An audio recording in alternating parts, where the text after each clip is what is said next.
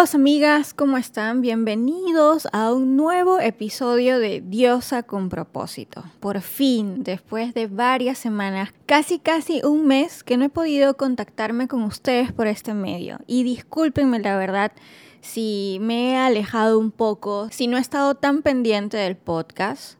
Honestamente y para serles muy sincera, eh, estas casi tres últimas semanas han sido bastante fuertes para mí emocionalmente hablando. Mi familia ha pasado por unas semanas también difíciles. Como muchos de ustedes saben, yo no estoy con ellos. Yo vivo en otro país, estoy en Panamá. Mi familia está en Lima, Perú. Y pues ha sido bastante difícil, muy, muy difícil, que hemos tenido la pérdida de una persona muy cercana a nosotros. Y pues estas semanas han sido más o menos de cómo masticar todo ese sentimiento, masticar toda esa situación, ubicarme, centrarme, porque no puedo hacer el podcast, no puedo hablar de temas, no puedo entrevistar a personas si definitivamente yo no me siento del todo bien, si yo no me siento presente, si yo no me siento aquí, en el ahora, para poder compartir con ustedes. Pero ya, poco a poco me siento mucho mejor, poco a poco estoy avanzando, echando para adelante, como dicen mis queridos amigos panameños. Y bien, el día de hoy voy a hablar de un tema bastante en particular. Probablemente he tocado ya este tema muy a la ligera, muy superficial, pero considero que es muy importante porque te voy a comentar lo siguiente. Semanas atrás, ya varias semanas atrás, subí un video muy breve en Reels y también en TikTok. Si no sabes, estoy en TikTok. Sí, estoy como diosa con propósito. Sígueme por allá, que también ah, doy información, comparto contenido muy breve, obviamente, porque la misma plataforma sí lo solicita. Así que está muy chévere, honestamente. Y bueno, en TikTok también compartí acerca de este tema que es cuando te piden tiempo, ¿verdad? Cuando una persona te pide tiempo, cuando tu pareja o tu expareja te ha pedido tiempo. Pero en lugar de ser explicativo, lo hice como dando un ejemplo, ¿sí? Previamente, para esto previamente, yo lo había compartido en mis redes sociales y había comentado que es un punto de vista bastante personal y sin ánimos de generalizar, ¿bien?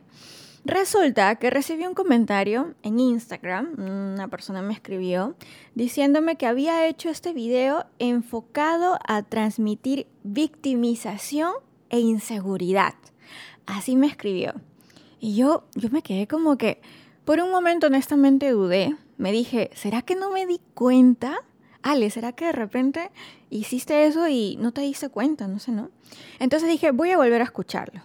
Lo hice y pues me di cuenta que no, no me estoy victimizando, estoy expresando lo que cualquier persona puede pensar, sentir y decir en una situación similar. Es por eso que considero muy importante saber exactamente la definición de víctima. Así que como ya sabes, esta, su servidora, se puso a estudiar, a indagar y de toda la información que pude encontrar, resumí lo siguiente. La victimización es un concepto que implica algún grado de exageración de la condición de víctima que una persona determina sobre sí misma, aún en situaciones que no suponen que debería pasar.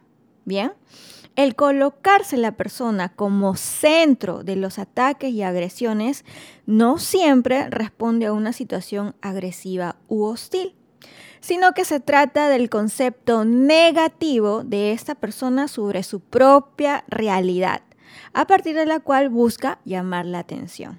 Bien, eso es exactamente el concepto de que cuando una persona se hace la víctima, el concepto de victimización. El hecho de hacerte la víctima, de ser víctima o de expresar lo que sientes son conceptos completamente diferentes y uno no tiene absolutamente nada que ver con el otro. Ahora bien, por otro lado, seamos bastante sinceros, prácticamente ninguna interacción entre seres humanos tendría sentido si no pudiésemos expresar nuestras emociones. Claro que no. Lo más importante de un diálogo, ya sea con palabras o sin palabras, es mostrar deseos, mostrar intenciones, mostrar tus necesidades. Sin embargo, hacerlo del modo que uno considera adecuado, por supuesto que no es sencillo. Y sí, hay quien lo hace de manera natural y sin necesidad de pensar demasiado en ello. Pero para otros es bastante complicado. Para mí se me hace todavía complicado. Sabes bien que mostrar lo que sentimos no solo es necesario para llegar a conectar emocionalmente con el resto de las personas, con tu familia, con tu pareja, con tus amigos. Además, hasta incluso resulta terapéutico, resulta necesario.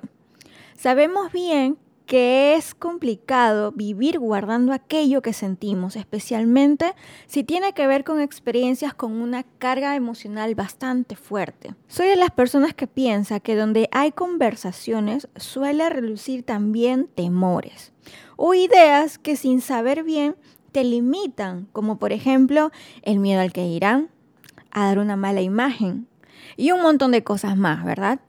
Todo ello hace que no sea fácil abrirse a los demás y sabemos muy bien eso.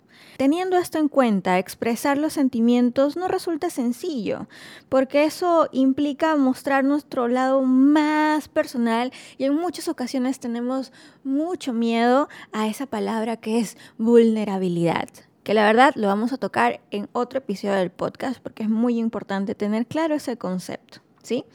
Sin embargo, Alguien una vez me dijo, en el equilibrio está la virtud. No recuerdo bien quién, pero alguien me lo dijo. Y siempre hay una manera de aprender a expresar aquello que necesitas decir sin dejar que surjan malentendidos. Es por eso que te quiero compartir lo que a mí, lo que a Alejandra Carrera le ha servido para saber un poquito más, un poquito mejor, saber expresar mis emociones. Y todo esto te lo comparto bajo un punto muy central, que es de hacer cambios, sí, porque ¿de qué me sirve decir las cosas? Decir lo que me hiere, decir lo que no me gusta, si las cosas no van a cambiar. Tengo que proponer una solución, tengo que actuar para no seguir sintiéndome así. Eso también depende de mí, ¿sí? Y creo que una forma de, de, de empezar es evaluando, analizando tus sentimientos. Es imposible expresar una emoción si no se tiene una idea aproximada acerca de qué es ese sentimiento, por qué piensas de esa manera o por qué te sientes de esa manera. Por eso es importante pararse un momento al menos y analizar, reflexionar. Si es necesario, esto es lo que a mí me ha servido, si es necesario, apunta en una hoja de papel cómo te sientes tratando de ser el modo más detallado porque eso nos va a servir como un esquema de qué es lo que está pasando por nuestro corazón, qué es lo que está pasando por nuestra mente, qué hay detrás de esa vocecita que nos dice cómo nos estamos sintiendo, ¿sí? Es que así es, me parece a mí que es una manera de saber a detalle ¿Por qué pasa esto? ¿Por qué siento esto? Porque también me puedo equivocar, porque también de repente puedo basarme en algo inexistente o algo que no tiene base alguna. Además considero que este paso es importante porque creo que si no lo hacemos, muy probablemente nos quedemos trabados y eso es lo que no queremos. Y en estas situaciones suelen ser tan desagradables que muy probablemente nos desanimemos y eso no está del todo bien, pues porque la idea es mejorar, ¿verdad? La idea es seguir mejorando, seguir avanzando. Bien. Como punto 2 te quiero compartir que no esperes demasiado. Este consejo está relacionado con el anterior. No esperes demasiado creyendo que el paso del tiempo te dará las herramientas para expresarte mejor. Es un ensayo y error, hay que practicar, porque si no, eso solo hará que postergues constantemente la tarea de expresarte y pues muy probablemente nos quedaremos en esa zona de confort. Bien. También me parece importante elegir un momento y un lugar.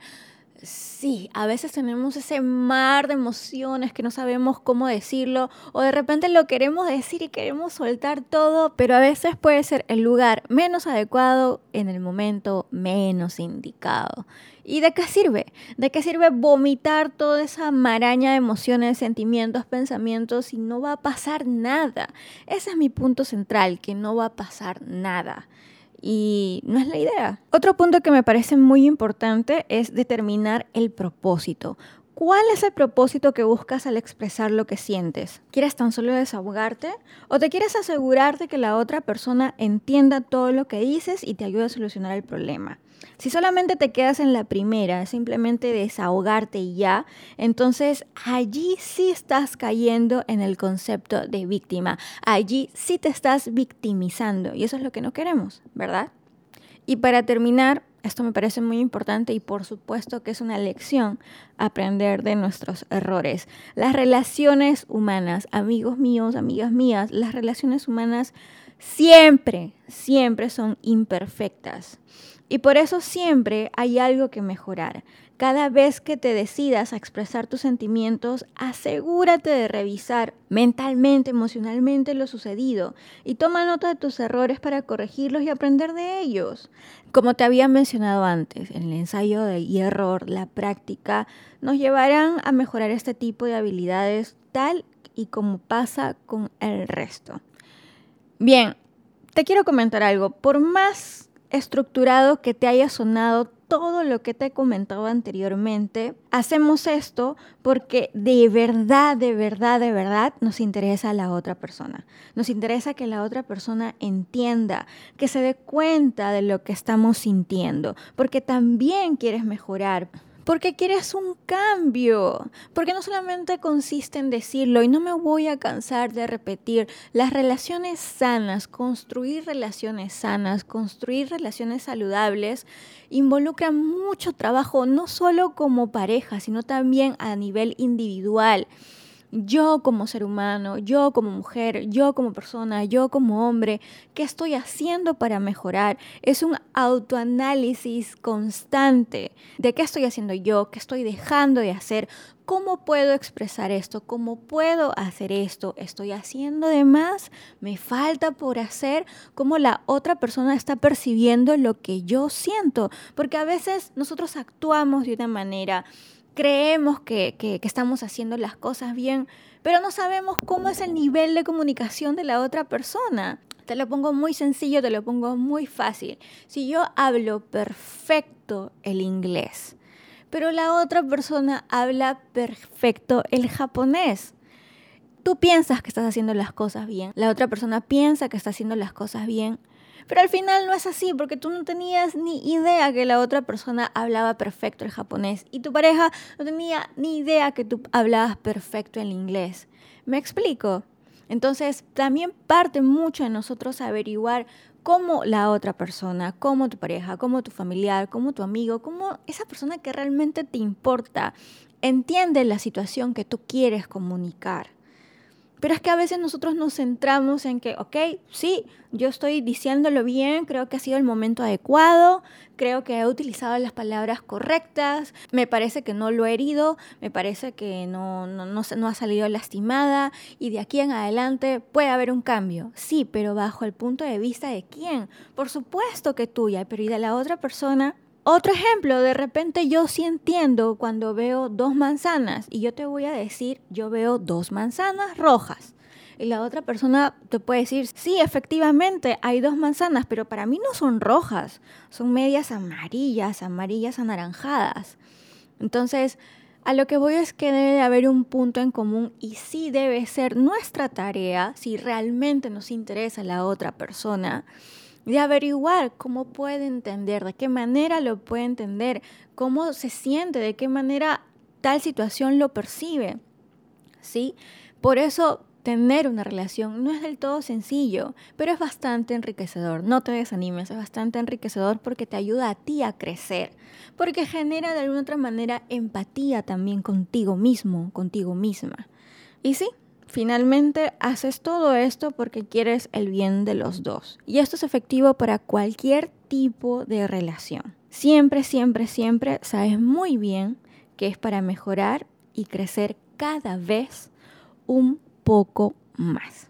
Me parecía muy importante compartirte esto porque sí, yo sí dudé, honestamente. Esta persona me escribió no me gustó cómo lo hizo, para serles bastante honesta, porque fue directo a, la crítica, fue directo a sacar una conclusión, incluso yo habiendo escrito, cuando lo compartí por mi Instagram, eh, que esta situación no se aplicaba de manera general, que hay varios casos, pero es lo que yo entendía. Y es lo que toda persona muy probablemente haya pensado, haya dicho o, haya sentido ante una situación en específico, como era esto de que, oye, dame un tiempo, ¿verdad? No me gustó eh, el acercamiento que esta persona tuvo, pero muy aparte de la crítica que tengo, me hizo analizar, me hizo analizar y me hizo crecer de alguna otra manera porque me hizo investigar. Y es lo que hoy quería yo compartir con todos ustedes, esa delgada línea o el versus, ¿verdad? Entre ser víctima o victimizarte versus expresar lo que sientes, expresar lo que piensas. Y espero que este episodio de repente haya aclarado un poquito más ese concepto tan importante, creo yo, para saber utilizarlo y para saber qué es lo que queremos. Recuerda, comprométete con el cambio. No solamente es hablarlo, no solamente es sentirlo, no solamente es decirlo, por más que lo hagas de la mejor manera posible. La idea de todo esto, la idea de expresarnos de una situación que no nos gusta es para que cambie, por supuesto que sí, pero también eso genera un compromiso contigo. Bien, espero que este episodio te haya ayudado. Ha sido muy breve, sí, y pues me comprometo, ya que estamos hablando de compromisos, me comprometo con todos ustedes que el siguiente episodio va a ser mucho más enriquecedor que este.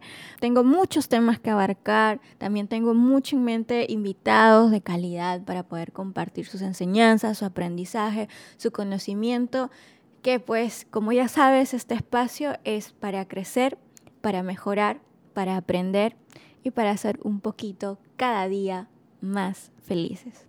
Nos vemos en el siguiente episodio. Espero que te haya gustado un montón.